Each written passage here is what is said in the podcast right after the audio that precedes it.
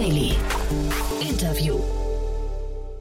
Herzlich willkommen zurück zu Startup Insider Daily. Mein Name ist Jan Thomas und wie vorhin angekündigt, Florian Hagen ist bei uns, der Co-Founder und CEO von FinAPI und wir sprechen über einen Exit im Bereich Open Banking. Ist wirklich eine sehr, sehr spannende Geschichte, denn das Unternehmen wurde zum zweiten Mal verkauft. Also das heißt, der zweite Exit des gleichen Unternehmens. Jetzt ist der neue Heimathafen das britische Fintech Yapili. Vorher war es die deutsche Schufa. Und über diese Transaktion haben wir gesprochen. Ist wirklich eine spannende Reise, glaube ich, und ein spannender Markt natürlich. Dementsprechend unbedingt dranbleiben. Noch kurz der Hinweis auf das Gespräch vorhin. Um 13 Uhr war ja hier Thomas Kirchner zu Gast, der Co-Founder von ProGlove. Da haben wir über den Bereich der Variables gesprochen. ProGlove hat es ja geschafft, mit einer relativ einfachen Idee, nämlich mit einem Handschuh, an den ein Barcode-Scanner montiert ist, ein wirklich großes Unternehmen aufzubauen, das übernommen wurde von Nordic Capital, einem führenden europäischen Private Equity Investor. Ja, und wir haben über diese Reise gesprochen, über die Idee und wie man natürlich mit so einer kleinen Idee so ein großes Unternehmen aufbaut. Ja, also auch das solltet ihr euch nicht entgehen lassen. Das Gespräch findet ihr, wenn ihr ein bisschen zurückscrollt in den Feed. Das ist das Gespräch vor diesem hier. Ja, und jetzt kommen noch kurz die Verbraucherhinweise und dann, wie angekündigt, geht's los mit Florian Hagen, dem Co-Founder und CEO von FinAPI. Startup Insider Daily. Interview. Ja, dann freue ich mich sehr. Florian Hagen ist hier, Co-Founder und CEO von FinAPI. Ja, hallo Florian. Hi. Ja, freue mich sehr, dass du da bist. Ja, es ist Wahnsinn, was bei euch passiert gerade. Musst du mal gleich ein bisschen im Detail erzählen, denn das sieht man ja nicht alle Tage. Ihr seid zum zweiten Mal, ich weiß gar nicht, kann man sagen, zweifachen Exit habt ihr jetzt hingelegt? ja, könnte man so könnte sagen. Könnte man sagen, ne? Sehr spannend aktuell. Ja, total. Äh, vielleicht fangen wir bei euch mal ganz vorne an. Euch gibt es ja schon recht lange, ne? Und das, das Spannende mhm. ist, ihr habt damals, ähm, vor, ich glaube, drei Jahren war das, hat euch die Schufa übernommen. Das war ein mhm. großer Exit damals für ein Unternehmen, das eigentlich kein Venture Capital hatte bis zu dem Zeitpunkt, ne? Das stimmt. Also vielleicht kurz zur Historie. Wir haben zu zweit die Firma 2008 gegründet und äh, waren dann relativ lange sehr klein unterwegs. Äh, wir hatten nie Venture Capital, äh, nie Investoren und haben uns eigentlich immer aus dem Cashflow raus äh, finanziert oder ein paar Förderprogramme ähm, gehabt. Aber das hat letztendlich dazu gereicht, dass wir bis zum Zeitpunkt, als uns die Schufa übernommen hat, äh, ich nenne es mal durchgehalten haben. Aber zu dem Zeitpunkt war dann klar, wir müssen jetzt den nächsten größeren Schritt gehen. Und das war dann die Schufa-Übernahme. Und äh, jetzt sind wir sozusagen noch einen größeren Schritt gegangen. Jetzt mit der Übernahme von Yapili haben wir ein extrem stark wachsendes, extrem gut gefundetes äh, Venture Capital finanziertes Unternehmen, in das wir jetzt äh, einsteigen und ähm, ja, mit Ihnen zusammen den nächstgrößeren Schritt gehen. Ja, man, man sieht schon, da, da, passiert wirklich viel. Aber lass uns vielleicht nochmal einen Schritt zurückgehen und wirklich mal darüber sprechen, was ihr genau macht, weil das ist ja schon nicht ganz, äh, ganz, ganz normal, dass jemand mit eurem Modell tatsächlich bootstrappen kann, oder? Ich hätte gedacht, dass das eigentlich ein Thema ist, wo man erstmal relativ viel investieren muss und dann irgendwann das Modell, also eigentlich ein typischer Venture Capital Case, hätte ich gesagt. Es ist ein Venture Capital Case, wenn man groß äh, skalieren möchte oder skalieren äh, muss. Wir waren aber tatsächlich relativ lange kleinteilig unterwegs. Also vielleicht kurz, was machen wir? Wir als FinAPI, wir sind ein ja, Aggregationsdienstleister für API-Schnittstellen, ähm, ja, Kontodatenschnittstellen. Also die Kontodatenschnittstelle sind die berühmten PSD2-Schnittstellen, äh, die die Banken mittlerweile alle zur Verfügung stellen müssen. Man kann sich so vorstellen, dass die Banken alle relativ unterschiedliche Schnittstellen haben und wir vereinheitlichen die Schnittstellen in eine zentrale Schnittstelle. Das heißt, wenn man äh, irgendwie in seiner App äh, Kontodaten verarbeiten möchte oder einbinden möchte, dann hat man kein Interesse daran, jetzt irgendwie 30, 40, 50 einzelne Bankschnittstellen anzubinden, sondern macht es lieber mit einer Schnittstelle, bietet uns an und hat damit auch Zugriff auf alle anderen ähm, ja, Bankschnittstellen. Mhm. Und dieser Teil, den haben wir angefangen eigentlich schon ja, vor knapp fünf, sechs Jahren und haben dann aber schnell gemerkt, dass das nicht ausreicht, sondern sind dann dazu übergegangen, dass wir gesagt haben, reine Rohdaten sind nicht so spannend, sondern man muss erst verstehen, was in den Daten für Informationen drin liegen. Sprich, wir haben uns dann darauf fokussiert, die Daten zu kategorisieren und ähm, ja, unsere Kunden können jetzt mit einem Bankkontoumsatz gleichzeitig sehen, ist das ein Restaurantbesuch oder ist das eine Versicherung etc. Mhm. Und diesen Teil, da braucht man eigentlich viel Zeit, auch dafür viel Erfahrung, viel Trial and Error und viele Daten. Und das ist was, was wir über Jahre auf relativ kleiner Flamme ganz gut machen konnten und haben dann dort erste erste Kunden auch äh, gehabt. Und über die, das waren damals große Banken, die ING war einer unserer ersten Kunden, äh, konnten wir dieses Wachstum eigentlich finanzieren. Aber irgendwann stößt man dann an die Grenzen. Und das war der Zeitpunkt, als wir dann zu Schufa gekommen sind. Und jetzt die Schufa ist ja in Deutschland, ist ja so, hat ja so eine der, ich weiß nicht, kontroversesten Marken, würde ich sagen, die man so, so äh, ja. äh, kennt. Ne? Äh, ich weiß jetzt nicht, wie viel du erzählen darfst, aber wie hat man sich dann das, die Zusammenarbeit mit der Schufa, jetzt die enge, ihr wart ja dann Teil vom Schufa-Konzern, ne? Ähm, wie hat man sich das vorzustellen? Ja, also die Schufa hat damals 75 Prozent übernommen von Aha. uns. Die restlichen 25 Prozent haben Martin, mein Co-Gründer und ich äh, weiterhin gehalten. Wir hatten davor die 100 Prozent, wie gesagt. Ähm, und ja, die, die Zusammenarbeit war damals eigentlich darauf ausgelegt, ja, oder muss einen Schritt zurückgehen. Die, die Idee der Schufa war ähm, eigentlich er war primär aus der Sorge heraus geboren, dass man mit einem Einblick auf Kontodaten und dem Verständnis der Kontodaten eigentlich ein sehr gutes Verständnis gewinnen kann über die Bonität eines, eines Kunden. Mhm. Also sprich, ich kann eigentlich, wenn, ich, wenn mir jemand seinen Kontoauszug gibt, äh, kann ich eigentlich eine sehr gute Bonitätseinschätzung machen. Und äh, da war im Markt, das war nicht nur Schufa, sondern generell die Sorge, dass man zukünftig keine Auskunfteien mehr braucht, sondern ähm, das ausschließlich über ja, solche sogenannte Kontoscores äh, stattfinden wird, die Einschätzung der Bonität. Und deswegen äh, wollte die Schufa in dieses Umfeld einsteigen, beziehungsweise vorbereitet sein. Ähm, und äh, der Markt hat sich aber nicht so schnell und so weit wegentwickelt, sondern es ist immer noch relativ gleich geblieben. Und deswegen hatten wir innerhalb des Schufa-Konzerns eigentlich sehr viel Freiheiten, uns so weiterzuentwickeln, wie es für unser Geschäft am, am besten war. Also wir wurden nicht tief eingegliedert in irgendwelche Entwicklungsthematiken. Ah, ja. Und das hat uns eigentlich die, die Flexibilität jetzt auch gegeben, uns so attraktiv äh, weiterzuentwickeln, zu wachsen, äh, dass das jetzt überhaupt eine Option war, äh, weiter rauszugehen und äh, so einen ja, doch sehr nennenswerten Exit nochmal zu machen. Mhm. Über den müssen wir gleich, wie gesagt, nochmal ein bisschen im Detail sprechen, weil das ist ja wirklich äh, spannend. Aber lass uns mal kurz noch bei der Zusammenarbeit mit der Schufa bleiben. Das heißt, die Erwartungen, die die Schufa oder die Hoffnung, die die Schufa an euch, euch gesetzt hat, sind so nicht aufgegangen, würdest du das sagen? Oder war das einfach, der Markt hat sich einfach nur nicht so schnell gedreht? Nicht die Erwartung und Hoffnung, sondern es, es, ich würde eher sagen, die äh, aus Schufa-Sicht oder aus Marktsicht war es eher die, die Sorge, dass sich der Markt woanders hin entwickelt. Mhm aus Sicht der Schufa, wo wir dann eine gute Ergänzung sein könnten, hätten sein können. Mhm. Ähm, und der Markt hat sich nicht so schnell entwickelt. Ähm, aber eins ist eigentlich noch äh, viel wichtiger, die ähm, Tanja Birkholz hat das ja auch öffentlich schon gesagt, also die Vorstandsvorsitzende der Schufa, dass äh, die Schufa ja weiterhin sehr intensiv mit uns zusammenarbeitet. Es war eigentlich lediglich die Frage, muss man als Schufa Eigentümer sein von einem Access-to-Account Datenlieferanten mhm. oder kann man die Daten einfach nur beziehen und in seine eigenen Lösungen einarbeiten. Und das hat jetzt einfach auch besser in die Schufa-Strategie reingepasst, dass man gesagt hat, äh, das muss ich nicht selber besitzen.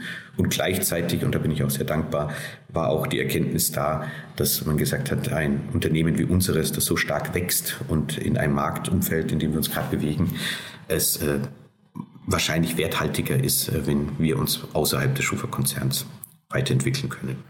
Und wenn du sagst, entwickeln konntet, das bedeutet, ihr, ihr konntet euch tatsächlich innerhalb der Schufa so entwickeln, wie ihr, wie ihr wolltet. Und es gab im Prinzip ähm, jetzt, sag mal, von der Art der Zusammenarbeit her und so weiter, es gab jetzt nicht, ähm, weil das hat man ja relativ häufig, man versucht dann etwas zu integrieren, merkt vielleicht, das passt nicht richtig und dabei wird es so, weiß nicht, vielleicht verstümmelt, dass es hinterher auch gar nicht mehr funktioniert. Ne? Das war jetzt bei euch nicht so. Man hört, man hört, ihr konntet euch weiterentwickeln bis hin zu andere sind auf euch aufmerksam geworden und, und haben jetzt gesagt, boah, ist ja spannend, was ihr da macht, wollen wir mal sprechen. Ja, so kann man es eigentlich zusammenfassen. Wir konnten uns sehr, sehr gut entwickeln innerhalb der Schufa. Schufa hat uns unterstützt, wo es sinnvoll war. Das kann man auch äh, wirklich sehr positiv betonen und hat uns in Freiheit gelassen, uns da entwickeln zu können, wo wir uns entwickeln wollten. Mhm. Also von daher war es ähm, sehr, sehr, sehr gut jetzt rückblickend.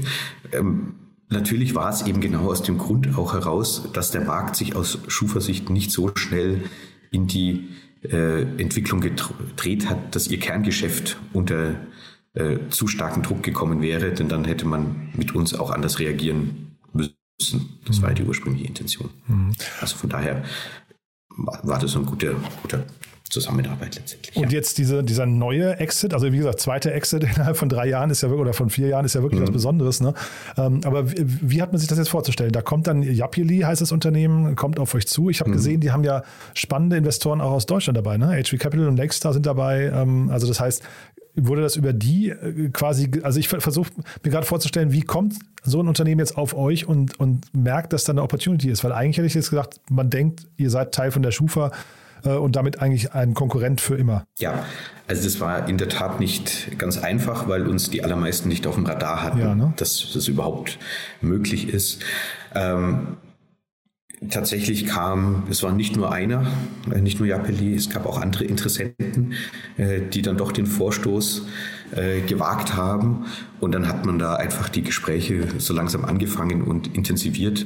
Und das war dann auch Teil des Meinungsbildungsprozesses, ähm, ja, dass das auch eine ernstzunehmende Option ist, äh, jetzt die Beteiligung weiterverkaufen zu können oder zu wollen.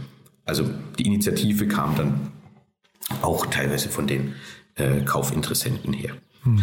Aber auch da muss man wissen, dass der Markt sich momentan ganz stark äh, konsolidiert in dem Umfeld, in dem wir unterwegs sind. Mhm. Und dort ähm, sich jetzt eigentlich die Weichen stellen. Und deswegen war es auch eigentlich, ja, war Frage der Zeit, bis man zumindest den Versuch mal startet, äh, bei der Schufa anzuklopfen. Vielleicht musst du noch mal ganz kurz erzählen, dieser Markt, von wo nach wo bewegt er sich denn jetzt gerade? Also was ist denn hm. eigentlich das Spannende an den Open Banking Lösungen? Ja, das Spannende an Open Banking war, oder vielleicht auch von der Historie her, äh, wir machen es ja recht lange schon. Wir hatten vor, vor drei Jahren, als wir dann Richtung Schufa gegangen sind, oder vier Jahren, waren wir eigentlich der Meinung, dass äh, das Entscheidende ist, dass man ein, ein starker nationaler Player ist und sich besonders gut auskennt in den Daten und versteht, wie man die Daten interpretiert. Deswegen haben wir uns auf Deutschland und Österreich hauptsächlich konzentriert und eben ein tiefes Verständnis in die, in die Daten uns erarbeitet. Ähm, Mittlerweile hat sich die Marktmeinung und auch meine persönliche Meinung ein Stück weit gedreht. Ich glaube nicht mehr, dass man als rein nationaler deutscher Player eine besondere herausragende Rolle langfristig spielen kann, sondern es ist momentan eher die Frage, wer dominiert das ganze PSD2-Geschäft in Europa, aber eigentlich ist schon der nächste Schritt im Gange, weil Open Banking ist mittlerweile ein weltweites Phänomen. Also es gibt x Länder auf der Welt, die jetzt Open Banking starten und äh, dort äh, ja den, den Rahmen organisatorisch oder regulatorisch schaffen. Und somit muss man diese Idee des Open Bankings und ähm, ja, zumindest europäisch oder weltweit denken. Und das macht Japeli und das macht Japeli mit den Investoren insbesondere. Also das Ziel ist hier weltweit äh, zu agieren. Und da sind wir jetzt in der Position, dass wir zusammen mit Japeli äh, ja, eine führende Rolle in Europa schon einnehmen. Also man, man hört schon, das ist fast eine Kampfansage an Europa, zumindest sehr selbstbewusst, was du gerade äh, da verlauten lässt. Mhm. Äh, das heißt, äh, wie läuft jetzt dieser Integrationsprozess ähm, äh, ab? Ich habe äh, gelesen, es gibt auf jeden Fall noch das Thema behördliche Genehmigung. Ne? Das Ganze ist mhm. noch unter Vorbehalt. Kann das nochmal kippen? Ja. Nee, wahrscheinlich nicht. Ne? Wir erwarten es nicht. Also wir sind ein, ein BaFin-reguliertes Unternehmen. Das heißt, wir sind ein, es nennt sich sogenannter ein Zahlungsauslösedienst und Kontoinformationsdienst. Mhm. Ähm, das heißt, wir, äh, eine Übernahme von uns muss durch die BaFin genehmigt werden. Ähm, die schaut im Wesentlichen drauf im sogenannten Inhaberkontrollverfahren. Wer sind die Inhaber? Also gibt es dort irgendwelche dubiosen Eigentümer, die ein reguliertes Unternehmen versuchen zu kaufen. Da Yapeli zwar nicht mehr in der EU ist, weil sie in UK beheimatet sind, aber genauso dort auch reguliert sind als Finanzunternehmen, äh, erwarten wir da keine Schwierigkeiten oder dass da irgendwas nicht, nicht klappen könnte. Und jetzt habe ich äh, in der Pressemeldung gelesen, also Yapili hat jetzt von der Schufa die 75 Prozent übernommen, ähm, Euro mhm. 25 Prozent demnach noch nicht. Ja, das heißt, die sind weiterhin bei euch? Nein, die haben sie auch übernommen. Ah, die haben sie auch übernommen. Das heißt, das ist jetzt eine hundertprozentige Integration in Yapili und ihr wächst jetzt gemeinsam, dann startet gemeinsam durch. Also die Idee ist, dass wir als eine Firma ähm, europaweit und dann weltweit durchstarten, ja. Mhm. Wie, also der Markt, in dem sich Japeli be bewegt, wie groß kann, kann man sich den vorstellen? Weil das, das klingt ja schon nach so einem, nach, nach einem Markt, der gerade wachgeküsst wird, vielleicht nicht ganz so schnell ja. wachgeküsst wurde, wie er äh, erwartet wurde, aber zeitgleich, der ja wahrscheinlich in der Zukunft nicht mehr wegzu äh, wegzudenken sein wird, oder? Ja, ist definitiv so. Also ich kann das auch sagen äh, aus meiner eigenen Erfahrung heraus.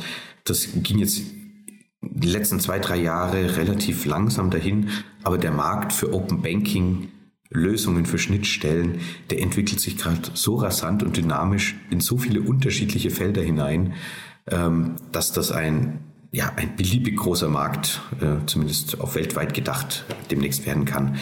Das sind ja nicht nur die, die reinen Daten oder Kontodaten-Themen, sondern Payment wird momentan ganz stark. Das ist ein Open Payment. Da kommt rein, das wächst zusammen. Es wird immer mehr tiefer rein integriert in bestehende Prozesse. Also da wage ich selbst heute noch keine Prognose zu geben, wo überhaupt das Ende sein kann. Hm. Und wer sind dann die Konkurrenten von Yapeli? Also aus welcher Ecke hm. kommen die? Das ist gar nicht so leicht zu definieren. Ja. Also es gibt einen, äh, also in UK der Hauptwettbewerber ist wohl TrueLayer. Äh, TrueLayer ist allerdings eher mittlerweile ein Zahlungsdienstanbieter, also wir machen nur noch Payment-Lösungen wohingegen Yapeli eher die Infrastruktur bereitstellt, äh, die dann drunter liegt. Von der anderen Ecke kam ursprünglich Tink. Äh, Tink hat den Hauptwettbewerber von uns in Deutschland übernommen. Das war Fintech Systems vor einem knappen Jahr und wurde dann wiederum selbst von Mastercard übernommen. Das heißt, die mhm. sind jetzt Teil vom, von Mastercard. Mhm. Ähm, deswegen werden die auch nicht mehr so richtig als Wettbewerber wahrgenommen. Weil sie aber integriert gibt, sind bei Mastercard. Ja, sie werden integriert mhm. und ähm, aber im Wesentlichen machen die auch noch die, dieses Geschäft. Aber so richtig jetzt mit einer ernsten Ansage Richtung Europa gibt es schon noch eine Handvoll. Mhm. Ähm, aber ja, das sind jetzt einige, die alle ziemlich gut Venture Capital finanziert sind. Ich würde jetzt schon sagen, die Hauptwettbewerber sind äh, TrueLayer, Tink und vielleicht noch ähm, Token. Mhm. Würde mir jetzt noch einfallen. Und das Geschäftsmodell, also an welcher Stelle stehen denn da überall die Kassenhäuschen? ähm, Gibt es unterschiedliche Varianten. Also wofür wir normalerweise eine, eine monatliche Fee bekommen, ist die Datenlieferung. Also das können Sie sich vorstellen, Sie haben eine Finanz-App äh, gebaut und möchten dort die Daten drin haben.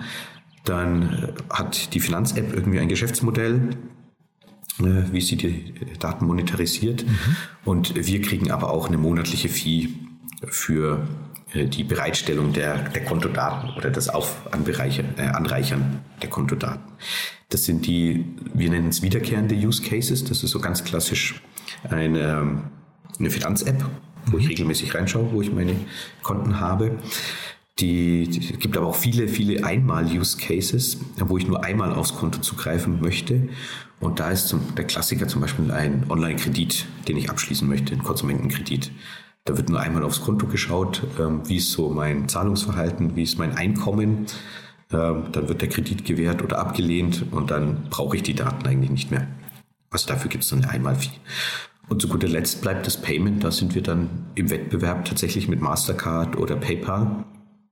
Und da sind die äh, Modelle sehr unterschiedlich. Da werden teilweise Transaktionsfees in Prozent abgerechnet, mhm. also dass ich eineinhalb Prozent vom Warenkorb äh, bekomme oder äh, einen Fixbetrag pro Transaktion. Und gerade im Payment kann man sich ausrechnen, da ist eigentlich, da gibt es keine Limits. Und da spielt wahrscheinlich die größte Musik, ne? Da spielt aktuell, zumindest in den Visionen, äh, auch der VCs die, ja. die größte Musik, würde ich ja, auch so sehen. Nee, weil ihr habt in eurer Pressemeldung habt ihr auch irgendwie äh, verkündet, dass ihr gemeinsam, also Yapili und ihr, im letzten Jahr ja. 39,5 Milliarden Dollar abgewickelt habt an Zahlungsvolumen. Das ist ja. ja. wirklich schon eine Hausnummer. Wenn da auch nur, ich weiß nicht, du hast jetzt gerade von, von 1,5 Prozent, aber sagen wir, also das wird wahrscheinlich im Nachkommastellenbereich irgendwo stattfinden, aber nichtsdestotrotz, das sind ja irre Beträge, oder? Ja, also da ist, das sieht man schon, dass äh, die Bewegung. Allerdings ist im Payment das auch nicht, nicht so einfach, denn was, äh, was ich gerade gesagt habe, findet im B2C-Bereich statt. Mhm. Also wenn ich äh, tatsächlich im E-Commerce einkaufe, da ist es üblich. Äh, über PSD2 werden aber auch ganz viele normale Transaktionen abgewickelt. Ähm, B2B nennen wir das. Das können dann ähm, Gehaltszahlungen sein, die äh, überwiesen werden und sowas. Und da kriegt man natürlich keinen, äh, keinen Prozentanteil. Aber das, die, die Message ist ganz klar, allein das Volumen, was wir abwickeln, zeigt, dass die PSD2-Schnittstellen funktionieren, dass sie genutzt werden und dass wir verstehen, wie man sie nutzt und bedient und auch das entsprechende Volumen da ist. Und ja, klar. Und die Monetarisierung steckt auch dahinter. Sonst würden nicht solche Preise bezahlt werden. Gibt es denn auf eurer Seite da eigentlich Risiken? Also wenn solche Beträge über eure, eure Schnittstellen da abgewickelt werden, äh, tragt ihr da irgendwelche Risiken, wo auch mal was schiefgehen kann? Also schläft man da auch mal ab und zu mal schlecht? ja und nein. Also die rein regulatorisch sind wir ein Zahlungsauslösedienst. Aha. Das heißt, wir kriegen die Gelder nie in unsere Hand, sondern wir sind mehr oder weniger, ich würde es mal nennen, der Briefbote. Ähm, das heißt, wir bringen den Auftrag, eine Zahlung auszulösen an die Bank, also bei der Bank, bei der ich mein Konto führe. Ähm, und somit ist das Risiko eigentlich begrenzt, weil die ganze Abwicklung ähm, der Transaktion äh, findet im gebundenen Bankenumfeld statt. Und wir, nachdem wir nie in Kontakt mit den eigentlichen Geldbeträgen kommen, ist da schon relativ viel Risiko weg. Mhm. Gleichzeitig gibt es aber natürlich schon Risiken, dass während des Einreichens einer Transaktion bestimmte Manipulationen stattfinden, dass der Empfänger nochmal kurzfristig geändert wird etc. Und äh, da sind wir natürlich schon ähm, ja, stark dahinter. Schlaflose Nächte würde ich es jetzt nicht nennen. Das ist eben Teil unseres Geschäfts. Ja, das müssen wir machen. Deswegen ist es auch reguliert. Deswegen kann es nicht jeder machen. Deswegen sind da auch entsprechend hohe Kosten äh, mit verbunden. Ja, also das würde ich sagen, ist dann sozusagen das Teil von dem Businessmodell. Mhm. Und es gibt ja ganz viele äh, Vordenker und Visionäre, die schon einen Schritt weiter sind, die jetzt über DeFi reden und DAOs und natürlich Krypto und so weiter. Wo verortet ihr euch da? Also äh, was, welche, welche Implikationen hat das für euch? Also wir wollen eigentlich immer der, der Infrastrukturanbieter sein und eben äh, nicht nur im, im Open Banking, sondern Open Finance. Also es geht uns immer darum, dass wir für die unterschiedlichsten Arten äh, des, der Finanzmärkte, das kann Krypto sein, kann andere äh, Themen sein, können Wertpapiere sein, eigentlich immer die Infrastruktur-Layer liefern, über die dann sehr simpel die Transaktionen ja abgerechnet, abgewickelt werden können, ohne dass wir selbst im Frontend irgendwie erscheinen oder die Kunden unserer Kunden, das sind dann die App oder Krypto-Wallets etc., äh, dass wir dort irgendwie in Erscheinung zu den Endkunden treten. Mhm. Also von daher sind wir da auch mit dabei. Mhm. Und vielleicht das nochmal kurz, wie geht es denn jetzt bei euch im Unternehmen weiter? Ich weiß nicht, sucht ihr gerade Mitarbeiter? Wie hat man sich eigentlich so eine Kultur vorzustellen, wenn, mhm. wenn man quasi einmal integriert wird, jetzt wieder quasi umintegriert wird oder der zweite Exit folgt und man, man kriegt jetzt einen, quasi einen neuen, einen neuen Unternehmensnamen? Wie macht ja. da die Kultur mit? Also zunächst mal würde ich sagen, ist es für uns ein Stück weit eine, eine Aufbruch, Aufbruchstimmung, mhm. weil wir ja nicht wie so häufig bei, bei Unternehmensübernahmen irgendwie jetzt von einem zum, zum ähnlichen Käufer weitergereicht werden, sondern wir gehen ja jetzt mit Japeli, mit einem Unternehmen zusammen, das exakt in dem gleichen Markt unterwegs ist wie wir, bloß in UK die gleiche Vision hat wie wir, bloß europäisch denkt. Ähm, von daher ist die Kultur eigentlich schon vorhanden.